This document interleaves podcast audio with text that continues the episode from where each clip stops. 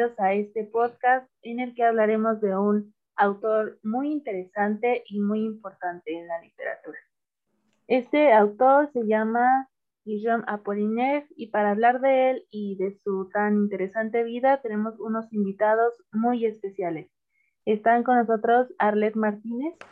Hola, ¿qué tal? Frida Sánchez. Hola. Fernanda Sandoval. Hola. Y Diego Sánchez. ¿Qué tal? Espero que todos se encuentren muy bien. Muchas gracias. Bueno, pues bienvenidos a todos y antes de comenzar me gustaría eh, leerles un poema de este autor para ir como introduciéndonos en el tema. Y dice así. Fumé, que la guerre ensanglantait la terre, je hausse les odeurs, fue les couleurs sévères, et je fume de tabac qui son. En español, este poema dice así. Humo. Y sangrienta la guerra, mientras la tierra alza los olores cerca de los sabores, colores. Y fumo tabaco barato. Bueno, ya después de eso, eh, Fer, ¿te gustaría comenzar eh, platicándonos algo acerca de este autor? Claro, antes de comenzar, pues me gustaría enfatizar en que Apollinaire fue uno de los autores más influyentes de Francia del siglo XIX, pues logró reivindicar eh, eh, los poemas en forma de caligrama. Fer, ¿nos podrías contar en dónde nació? Claro, él nació en Roma justamente el 26 de agosto del año de 1880. Eh, de hecho, se consideró como un hijo bastardo. Eh, su madre tenía descendencia polaca y tenía casi 20 años cuando dio a luz a, a. Wow. Este, eh, yo había escuchado, Fer, que tenía varios nombres, pero no sé si solo era un rumor o si era verdad esa parte. Sí, al principio, bueno, cuando nació se tenía eh, la sospecha de que pues su madre no quería que pues se revelara quién, pues quién era su hijo, pero cinco días después, cuando fue bautizado en la iglesia de San Vito en Roma, eh, su madre le colocó el nombre de eh, Dulcini Guillaume Apollinaire Albert. Y tiempo después, eh, el 2 de noviembre, se le agregaron dos nombres más, que eran Vladimir Alexandre. Entonces, pues sí, tuvo varios nombres, pero pues al final con el que firmó todas sus obras fue con el de Guillaume Apollinaire. Oh, ya sí fueron bastantes. Uh, Fer, como sabemos, el siglo XIX donde eh, empieza la vida del autor. Eh, sabemos que es un, siglo donde se dan diferentes cambios sociales, políticos. ¿Tú sabes si de alguna forma esto influyó en su infancia, si tuvo algún conflicto en su infancia? Pues la verdad es que sí, como justo lo mencionas, estaban en el auge de la sociedad burguesa, entonces pues cualquier situación se prestaba para la crítica tanto social como moral. Y bueno, ya que él nunca fue reconocido por su padre, eh, eso le trajo algunos problemas en la infancia. Sin embargo, pues nunca quiso reflejarlos eh, al momento de escribir sus obras. Ya. Bueno, y ya que estamos hablando del tema de la infancia, yo me pregunto, ¿qué estaba haciendo su papá? ¿Qué figura formó en su vida? ¿Cómo marcó esto, esto para él dentro de todos sus problemas y conflictos que tendría posteriormente? Bueno, pues lo que pasa es que su padre, quien era Francesco Fluye de Aspermont, eh, venía de una familia muy influyente en Candinesa, pero el problema era que pues él tenía casi 20 años mayor que Angélica, la madre de Albert. Por eso es que nunca pudieron estar juntos y pues por lo mismo él nunca reconoció a su hijo. eh, la relación que ellos mantenían pues eran una relación de amantes y justo 10 años después cuando nació su segundo hijo fue cuando Francesco abandonó a su familia y Angélica se tuvo que mudar a París con sus dos hijos. Pero pues a pesar de todo esto, como ya lo había mencionado, eh, Guillaume siempre fue un, un autor muy anónimo, eh, perdón, muy animado que nunca reflejó los problemas de su infancia en sus obras. Era como muy fuerte mentalmente hasta cierto punto, ¿no? Y bueno, esto nos, abre otra pregunta, ¿no? De qué tanto entonces influyó su madre en su vida, qué tan importante fue.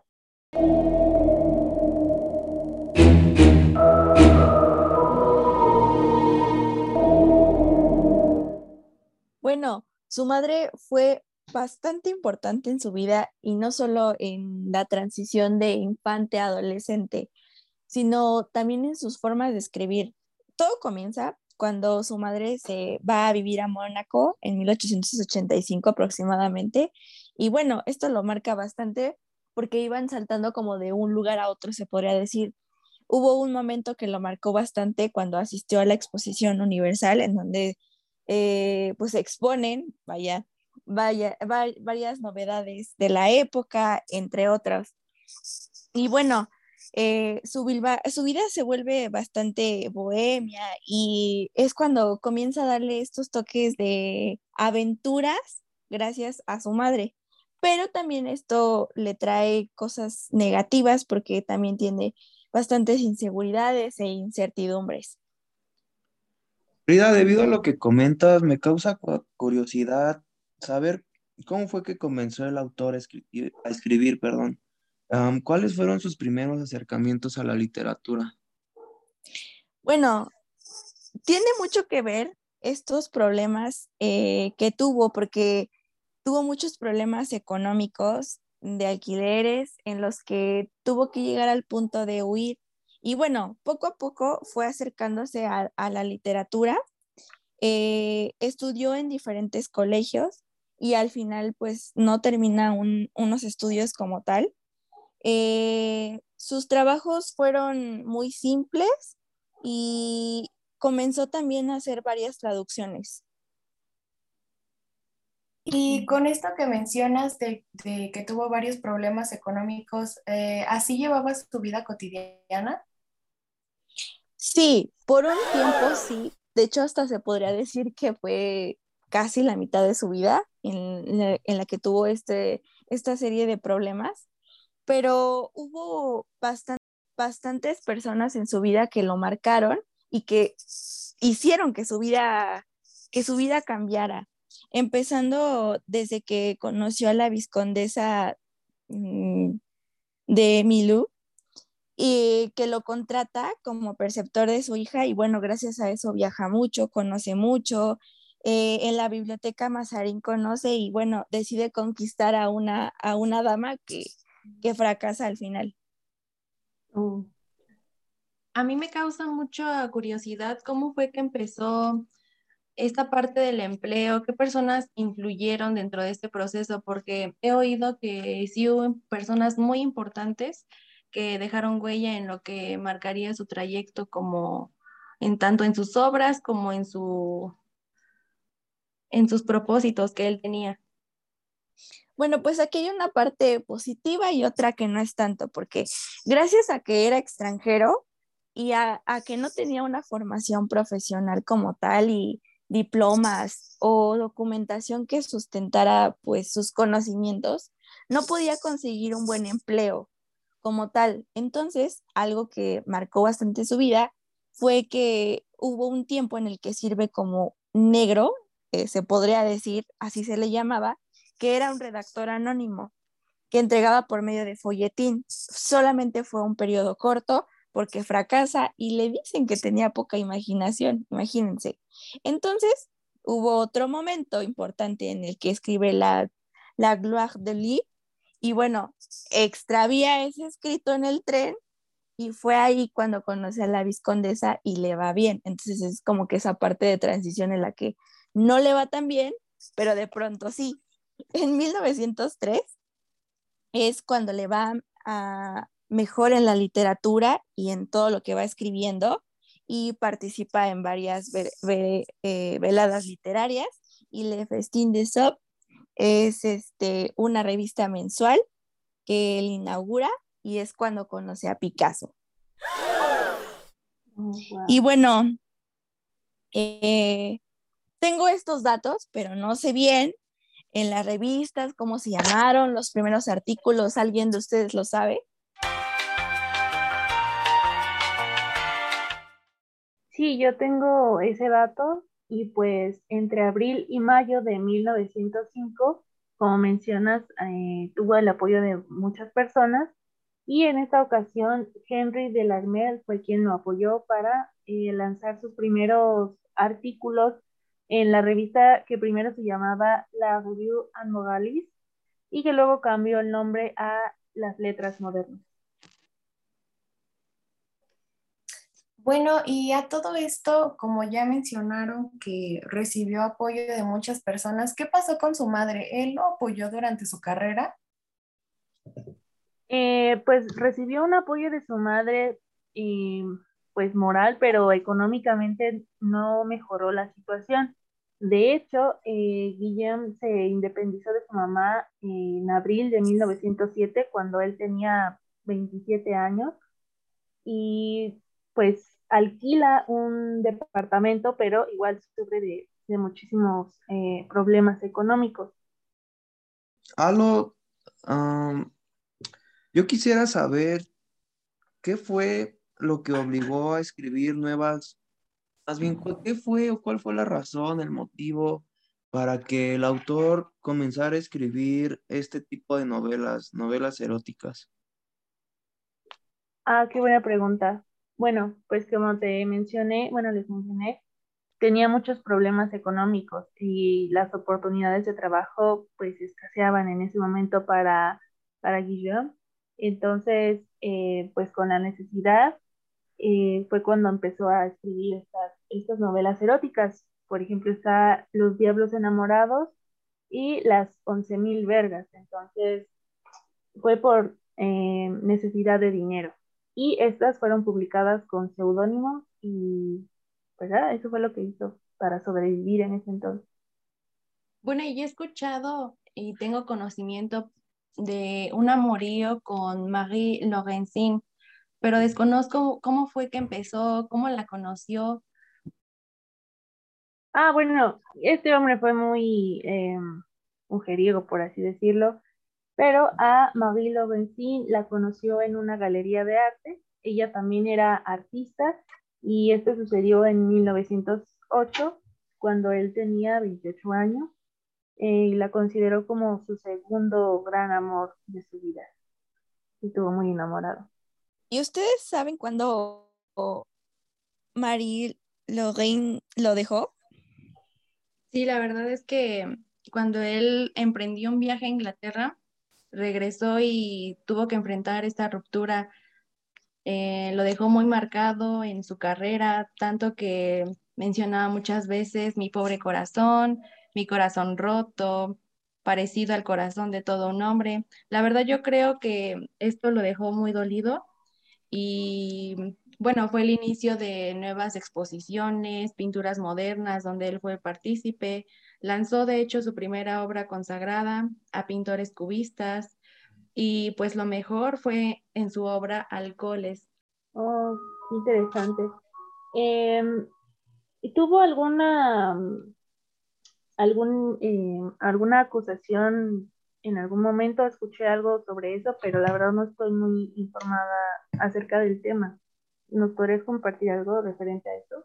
Sí, de hecho, lo culparon de haber robado la Mona Lisa, pero afortunadamente por 1912 por fin el juez declaró su inocencia y fue de ahí como ya les mencionaba el viaje a Inglaterra y pues este fue uno de los viajes que marcó mucho su inicio lo realizó con Francis Picavia, era un vanguardista artístico de la época. Entonces, pues yo considero que fue una gran inspiración para él.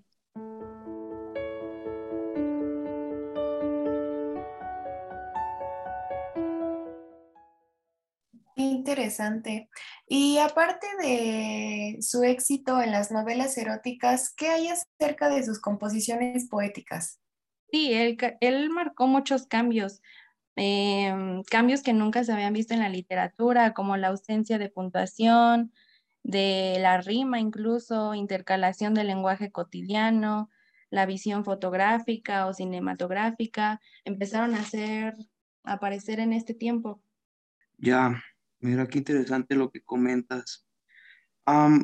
tengo entendido que la vida, como ya lo bien, como ya bien lo comentaron, era una vida de bohemio. Y tengo entendido también que ah, había pasado por diferentes eh, accidentes. Mm, en específico me llama la atención eh, un accidente en la 100. ¿Puedes contarnos sobre eso, por favor? Sí, de hecho, fue uno de los accidentes más marcados para él. Fue en una trinchera del bosque de Butés, en un estallido de obús. El obús es un cañón corto con un tiro curvo. Este, pues desafortunadamente, atravesó el casco y le dio en la 100. Posteriormente, pues lo llevaron a la ambulancia, fue operado pero pues eso termina en una parálisis parcial, o sea, ve hasta qué punto. Y pues le cobró definitivamente su confianza y ya no pudo reponerse de este accidente. No, muy bien, miren, no sabía eso. ¿Y ustedes saben si tuvo algún otro accidente? En efecto, como nuevamente ya lo habíamos comentado, este, el autor tuvo en enero de 1918 una congestión pulmonar, lo cual lo llevó al hospital. Eh, también a comienzos de noviembre, después de unas vacaciones en la playa de Queroyal, le indica al doctor que debe guardar cama, eh, ya que fue atacado por la epidemia de la gripe española.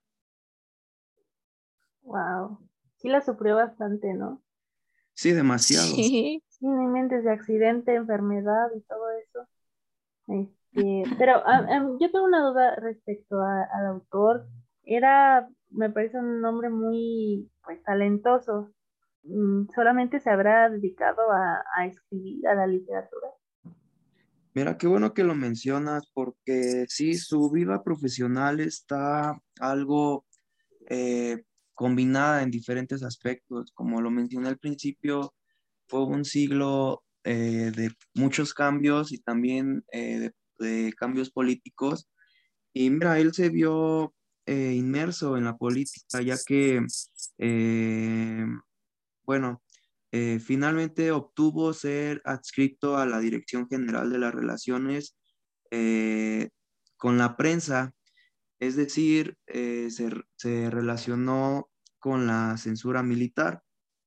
Además de esto, en su vida eh, como literario, colaboró en las más avanzadas y series revistas y serias revistas poéticas. Eh, además de esto, también editó con el sello de Mercure de France una breve colección de poemas, em, pues sí, de, del mismo autor.